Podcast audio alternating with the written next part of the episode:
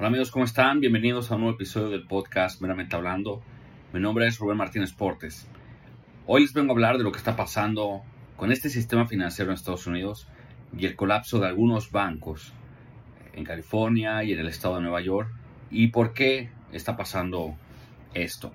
Si ustedes no se han enterado, les invito a que sigan nuestra cuenta de Instagram, nuestra cuenta de TikTok y nuestra cuenta de Twitter, meramente hablando podcast, para que se enteren de esto que está aconteciendo. Se subió un video con un pequeño resumen y damos algunas pinceladas.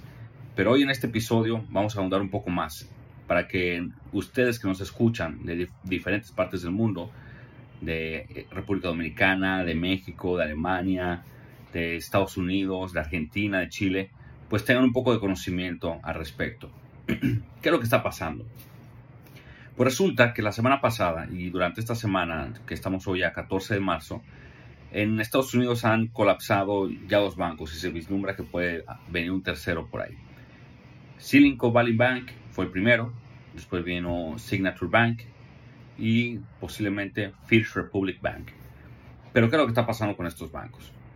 Pues resulta que después de la, eh, o producto de la pandemia, en Estados Unidos se hizo una política o se elaboró una política que tenía que ver con un incentivo a las personas para que puedan seguir consumiendo. Recordemos que parte de las medidas de la pandemia para disminuir el número de contagios fue tener un confinamiento. Países como Estados Unidos tuvieron un confinamiento severo. Personas que, que viven o han visitado Nueva York pudieron ver el cambio radical de lo que era esa ciudad, que la ciudad que nunca duerme cuando vino la pandemia, completamente desolada. Entonces imaginemos en términos económicos ¿Qué impacta esto? Pues impacta todo el comercio. Y para evitar que esto fuera de una crisis tal en este momento, pues Estados Unidos dio estímulos a las personas y transfirió mucho dinero para que puedan seguir consumiendo. Añadiendo a esto, Estados Unidos siguió estimulando la economía reduciendo las tasas de interés para que las gentes pudieran entonces tomar préstamos a una tasa bajísima, si mal recuerdo creo que llegó hasta un 0%, para que entonces la gente pudiera pedir prestado con una cuota bastante cómoda y pudiera salir.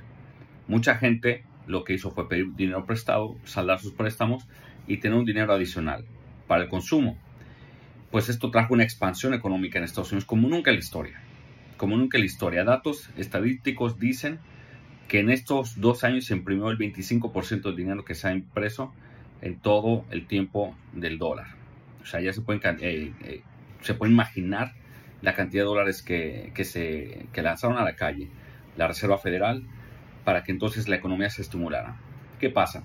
Eventualmente al tener un poder adquisitivo mayor y las cosas empiezan ya a abrirse en la economía, empiezan a abrir los diferentes comercios, los diferentes puertos, aeropuertos, negocios a nivel mundial, las cadenas de suministro, pues, ¿qué pasa? La gente tiene mucho dinero y dicen, ok, yo sigo comprando, pero entonces yo quiero este producto. Pues eh, al tener tanta gente, tanto dinero, los productos empiezan a, subir de precio. ¿Esto cómo se llama? Se llama inflación. ¿Qué es la inflación? La subida de precios referente al periodo pasado. X periodo pasado puede ser un mes, puede ser un año, puede ser 10 años. Esa es la comparativa. La inflación te indica en qué ritmo están subiendo los precios. Y a ningún país le gusta tener una inflación alta. ¿Por qué? Porque quiere decir que las cosas están encareciendo y no necesariamente los ingresos suben en la misma dimensión que suben los gastos. Por lo tanto, la política que establezca tanto fiscal y monetaria los diferentes países, pues van en el norte de que se mantenga una buena inflación, pero también un crecimiento.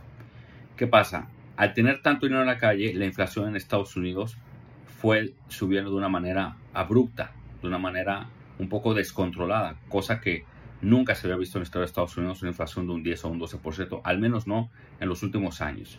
Pues empezó a suceder. ¿Qué pasa? La Reserva Federal se da cuenta de esto y que medida toma empieza a subir las tasas de interés. ¿Con qué objetivo? Pues de encarecer, los préstamos, de encarecer ciertos instrumentos. Pero las tasas de interés tienen un doble objetivo. Si tú tienes deuda, pues te aumenta la tasa de interés y te van a aumentar lo que tiene que ver la cuota de tu, de tu hipoteca, de tu préstamo personal, de vehículo, lo que sea. Pero también te aumenta la tasa de interés para los instrumentos financieros, certificados, bonos, ahorros. Y pues es, ahí el meollo del asunto. Esto es lo que ha causado. ¿Qué pasa? Visualicémonos en el siguiente escenario. Una empresa, en medio de la pandemia, adquiere dinero prestado. El gobierno lanza títulos a una baja tasa y dice, bueno, yo los voy a adquirir. ¿Por qué los voy a adquirir? Porque los bancos necesitan de ese dinero para poder seguir prestando. Y para los bancos era un, deal perfecto. Dicen, yo adquiero préstamos baratos y se los doy a las personas. ¿Para qué? Para que puedan seguir consumiendo. Ese es el negocio de, los bancos. Pero ahora, ¿qué pasa? Ahora que las tasas empiezan a subir, ¿qué, empieza a suceder? Pues tú le empiezas a subir el costo a las personas de ese dinero que tienen prestado. Muchas personas todavía siguen sin empleo. Y en los últimos días y semanas, si no se han dado cuenta o no lo han leído, las empresas tecnológicas, Facebook, Spotify, Uber y más, han hecho muchos despidos. Producto de esta situación económica que ahora estamos enfrentando. Hace tres años necesitábamos muchos empleos en tecnología porque era la empresa que más estaba creciendo producto de la pandemia. Hoy con las tasas de interés es la que más despido está teniendo producto igual de esta medida post pandemia. Entonces, si los préstamos se están encareciendo y los instrumentos de inversión están dando una tasa mayor a lo que se estaba dando anteriormente, ¿qué es lo que pasa? Pues lo que está pasando y lo que está haciendo que estos bancos empiecen a colapsar estos bancos necesitaban pagar a los depositantes el dinero que estaban solicitando. ¿Para qué? Para poder invertir en otros productos. Lógica básica. ¿Qué es lo que decía el depositante? Yo tengo en el banco mil dólares, por ejemplo. Y el banco me está dando a mí 0%, 0.5% por esto. Ahora hay unos instrumentos que está lanzando el gobierno, los bonos, me están dando un 3.25. En Estados Unidos un 3.25 es una diferencia abismal. Entonces, los inversionistas que hacen, pues dame mi dinero que me voy para allá. Esto está haciendo que, que empiezan a hacer muchas salidas de capital de los bancos. Estos bancos habían apostado en inversión en tecnología. Como les dije, eh, bueno, no habían eh, apostado en inversión en tecnología. Pero, ¿qué es que, que si les dije que estas empresas están teniendo muchos despidos? ¿Por qué? Porque están disminuyendo. Entonces, eventualmente hay una, un mix ahí de, de situación financiera. Que las empresas empiezan a tener una situación complicada, empiezan a, solicitar los depósitos que tienen y también se mezcla con lo otro. Y esto es básicamente lo que está pasando en Estados Unidos. ¿Es problema de alguien? Es problema de toda la pandemia. Son situaciones económicas, decisiones que se toman y esto ha sido el producto post pandemia. Si nos ponemos a la historia, vamos a ver cómo fue la pandemia, cómo se manejó, hubo mucha fiesta, mucha gente comprando vehículos, casas, mucho viaje, muchos artículos y todo. Ahora, con las tasas de interés altas, pues viene el aspecto de que tenemos que tener un costo de vida alto y eso hace el reajuste de la economía. lamentablemente, es algo que no se resuelve con una regularización, una regulación, perdón, que es lo que está proponiendo el presidente de Estados Unidos. Son, son situaciones económicas si quieren poner más trabas a los bancos o más controles, al final ya hemos visto, si vemos la crisis del 2008 financiera y vemos esta, que hay muchas regulaciones y siempre va a pasar. Son cuestiones de mercado. Pero ¿qué nos enseña esto? Nos enseña dos cosas fundamentales. Número uno, siempre tenemos que estar informados. Siempre tenemos que estar informados en cómo va avanzando el mercado para saber dónde invertir. Número dos, en las inversiones siempre va a haber picos y va a haber caídas. No podemos pretender tener una inversión horizontal y de constante alza. Es por eso que lo conveniente es tener productos diferentes de inversión para poder salvaguardar. Siempre tiene que haber una estrategia de inversión en el cual tengas productos que si uno cae, el otro te está respaldando y viceversa.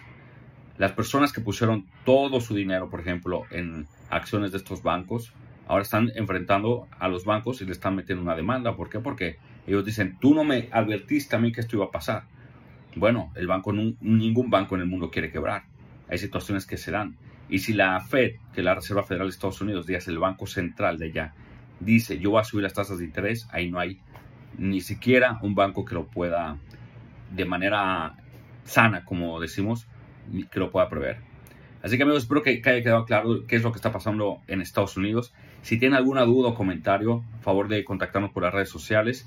Meramente hablando, podcast, pueden encontrarlos por ahí. Pueden encontrarnos también en la página web portesyportes.com, igual en las redes sociales. Dejarnos algún comentario en los diferentes posts que hacemos y con gusto les vamos a responder todas sus inquietudes. Nos vemos hasta la próxima y nos escuchamos también.